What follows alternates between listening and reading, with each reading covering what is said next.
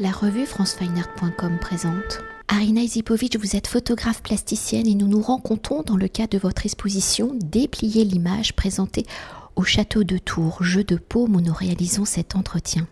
Alors invité par le jeu de paume, un château de Tours à produire une œuvre que vous avez conçue lors d'une résidence au Le Palot, Pôle Art et Urbanisme qui relie les arts, les sciences et le territoire, méandre, et votre expérience de la Loire, donc de ce fleuve et de ses méandres, ou par la matérialité même du tirage photographique, de sa manipulation, par l'action du pliage, du dépliage, vous déployez, vous cartographiez la géographie de la vallée ou par l'activation de nos sens, le visuel et l'olfactif, par l'acte de la performance, vous restituez votre expérience de ce territoire. Si l'image, le photographique sont au cœur des réflexions de votre écriture photographique, plastique, dans la restitution des instants capturés, c'est les formes, la malléabilité, la mise en espace de l'image qui vous intéressent, où vos œuvres sont à la fois mouvement, territoire, chorégraphique, sculptural. Alors pour mieux appréhender votre écriture photographique, la manière dont l'image se fragmente, se fait peau, à l'origine de votre démarche, quelles ont été vos réflexions pour penser justement l'image en trois dimensions, en un objet physique, en matière manipulable, chorégraphique et sculpturale, comment le pli, le fragment sont-ils devenus les outils de cette expérience photographique? Est-ce que la dimension du livre, du découpage par séquence, par le pliage, sont-ils à l'origine de cette pensée, de ce geste photographique? Il y, a plusieurs, euh, il y a plusieurs entrées dans mon travail. Donc, euh, il y a une fois cette entrée euh, par l'identité de l'image. Donc, qu'est-ce qu'on regarde? Est-ce que l'image, elle a une taille définie? Est-ce que cette taille peut être élastique? Est-ce qu'on peut partir de, voilà, justement, de tout petit négatif en passant par un tirage à l'échelle main, aller vers un tirage à l'échelle du lieu? Et après, donc, comment est-ce qu'on peut garder cette élasticité mais dans un objet photographique? Donc du coup, euh, après la sortie de l'école d'art, euh, une fois que je commençais à faire des installations photographiques, je me suis hum, concentrée euh, sur quelle forme peut prendre une image aussi du coup sur le recto et verso d'une image, parce que dans mon cas, les images n'y sont pas accrochées toujours au mur. Ils peuvent se déployer en espace, donc de, devenir des jeux de pliage, comme vous avez bien dit. Donc bien sûr, il y a la référence euh, au livre, mais euh, beaucoup plus simple, euh, c'est la référence au support de communication. parce que quand on arrive dans une ville, on nous donne un dépliant pour découvrir un territoire. Dans mon cas aussi, donc la photographie, elle se déploie pour raconter une histoire. Donc il y a la référence euh, au support de communication, au plateau de jeu. On connaît tous, voilà, quand on était enfant, euh, euh ces, plateaux de jeu magiques qu'on sortait d'une boîte et paf, euh, tout était là. il y a aussi la référence aux cartes, le pliage de cartes les cartes Michelin, en fait, que on ne sait peut-être pas parfois replier exactement correctement. Euh, il y a la référence, euh, bien sûr, euh, aux jeux de type puzzle ou memory. Donc, j'ai essayé de faire toujours un lien entre un fragment et le tout, donc pour garder cette élasticité d'image, mais ce, lien, il provient de mon rapport à l'image en tant que photographe, de mon travail au labo photographique. Parce que même si aujourd'hui les grands tirages, donc c'est les négatifs scannés, euh, par la suite euh, euh, ils sont réimprimés de manière avec un procédé numérique, l'origine de ce travail est un travail au noir et blanc avec un type d'appareil 6.6 où je me déplace en tant que photographe pour prendre les images, je regarde de manière de haut vers le bas dans le viseur pour cadrer et par la suite donc, je fais tout le travail sur l'image, le développement des pellicules, le développement des photographies au labo pour justement en fait garder euh, ce travail sur le, processus de travail sur l'image.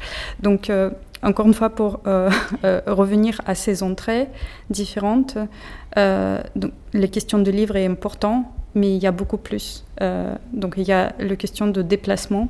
Pour moi, l'essence en fait de mon travail, c'est de se déplacer, aller vers cette prise de vue. Pendant la prise de vue, d'essayer, même si ce n'est qu'un fragment de ce que je vois, mais d'essayer de faire une image. Et par la suite, du coup, dans mon travail, on va retrouver cette recherche sur l'image, sur la prise de vue, par le déplacement et de spectateurs, parce que enfin, je conditionne les déplacements de l'image, mais les, les, pliages conditionnent mes déplacements, et du coup, les gens dans la salle, quand ils regardent la performance, euh, ils sont obligés aussi de soit de reculer, soit d'avancer euh, en fonction de quel type de, de, forme va prendre le pliage. Pour rentrer au cœur de l'exposition et peut-être pour revenir plus précisément à Méandre et à l'invitation du jeu de paume Château Tour à créer donc une nouvelle œuvre, comment avez-vous justement analysé ce territoire à photographier, à cartographier? Comment le fleuve et ses méandres sont-ils devenus la matière de cette écriture et dans la matière photographique capturée, hein, récoltée, comment l'avez-vous justement fragmenté pour reconstituer le paysage traversé? Comment l'acte, ici dans l'exposition de la performance, l'activation de la pièce dans son mouvement permet-elle de vivre physiquement ce territoire capturé? Et un dernier point dans cette restitution du paysage, comment justement le regardeur vit-il à son tour l'expérience de ce paysage que vous avez traversé alors la résidence, euh, donc il y avait plusieurs partenaires de cette résidence. Euh, vous avez déjà mentionné euh, Polo, donc Art Urbanisme, aussi Mission Val de Loire. donc j'étais guidée dans mes recherches, donc on, m'a déplié ce, ce, territoire pour que je puisse me déplacer pour faire les photos. Donc j'ai passé plusieurs semaines, euh, la première semaine au mois de janvier euh, à, faire juste quelques repérages et après deux semaines au mois d'avril euh, justement pour faire toutes les prises de vue. Il en résulte un carnet en fait qui est beaucoup plus complet mais où il y a beaucoup de prises évidemment en fait qu'on a dû éliminer. Peut-être un carnet publié un jour ou un livre mais en tout cas j'étais aidé énormément par les gens euh, de Tours et des environs, aussi l'association Raboyeuse euh, qui m'a euh, pris plusieurs fois avec eux en bateau pour faire voilà ces promenades. Oui, c'est les promenades, mais c'était surtout les déplacements sur le fleuve, parce que quand je suis arrivée, j'avais une idée de ce que je voulais faire, et je me suis rendu compte que c'était très difficile de réaliser ce que je voulais faire parce que ici, la région, elle est euh, assez étendue et j'avais besoin beaucoup plus d'auteurs en fait pour faire les prises de vue comme je voulais les faire. Donc du coup, j'ai essayé de travailler au niveau de promenade à côté du fleuve, après sur le fleuve en bateau. Je suis montée dans les arbres avec euh, voilà pour prendre parce qu'on m'a dit mais monte dans un arbre, essaye de prendre les photos d'un arbre. Donc euh, il y a certaines photos, d'ailleurs une euh, à l'entrée, euh, donc elle était faite comme ça. Et par la suite, du coup, je suis, parce que j'étais véhiculée, donc j'ai pu aussi remonter le fleuve beaucoup plus loin, jusqu'à Saint-Étienne, pour prendre la photo de ce qu'on appelle les gorges de Loire. donc c'est déjà beaucoup plus près des sources, mais là, le fleuve ondule de manière plus étroite. Donc j'ai pu avoir une pointe de vue sur cette sinuosité euh, plus facilement. Voilà. Et du coup, euh, tous ces paysages, donc les roches, euh, les roches de Tufo, pour moi, ça, ça, témoignait de, de, ce paysage évolutif. Parce que non seulement le territoire de fleuve, donc c'est non seulement l'eau, mais c'est aussi les berges, euh, c'est tout ce qui se trouve autour, c'est aussi les gens qui vivent autour euh, de ce fleuve. Donc c'était très intéressant pour moi de rencontrer euh, les personnes parce que parfois j'ai toqué à la porte pour justement pour qu'on me raconte l'histoire, par exemple l'histoire d'un chantier de tuffeau. c'était des anciennes carrières qui sont mm, par la suite devenues les habitations troglodytes et qui sont aujourd'hui parfois habités, parfois justement ils vont être réaménagés en parc d'attractions. Et en fait, euh, donc j'ai photographié aussi du coup un chantier euh, où ce n'est plus, enfin c'est les restes des habitations troglodytes qui vont un jour devenir en fait ce parc d'attractions, mais qui en soi sont déjà des œuvres sculptées en fait par l'homme avec ses, ouvertures, sculptées aussi par le fleuve.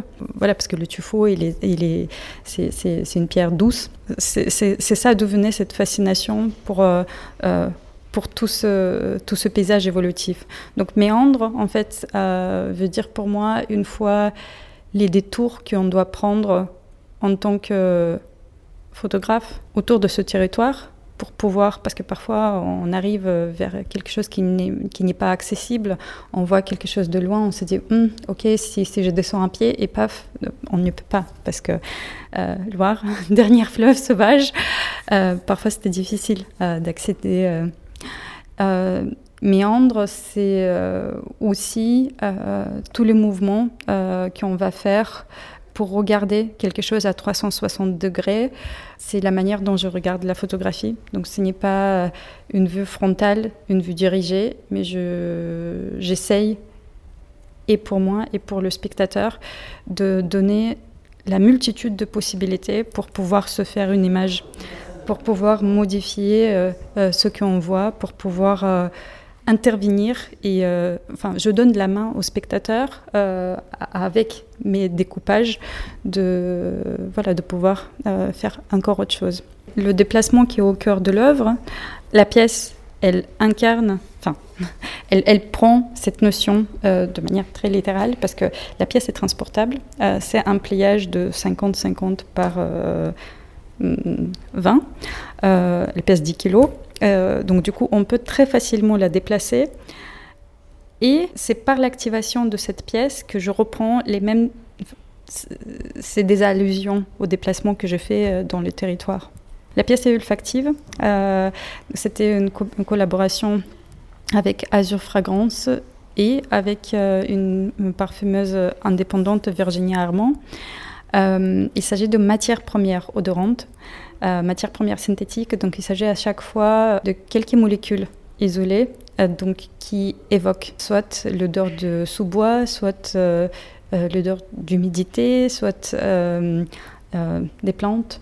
Donc c'est une interprétation de, de, ce déplacement en avril et aussi en janvier et maintenant. Merci beaucoup. Merci à vous. Cet entretien a été réalisé par franceweiner.com.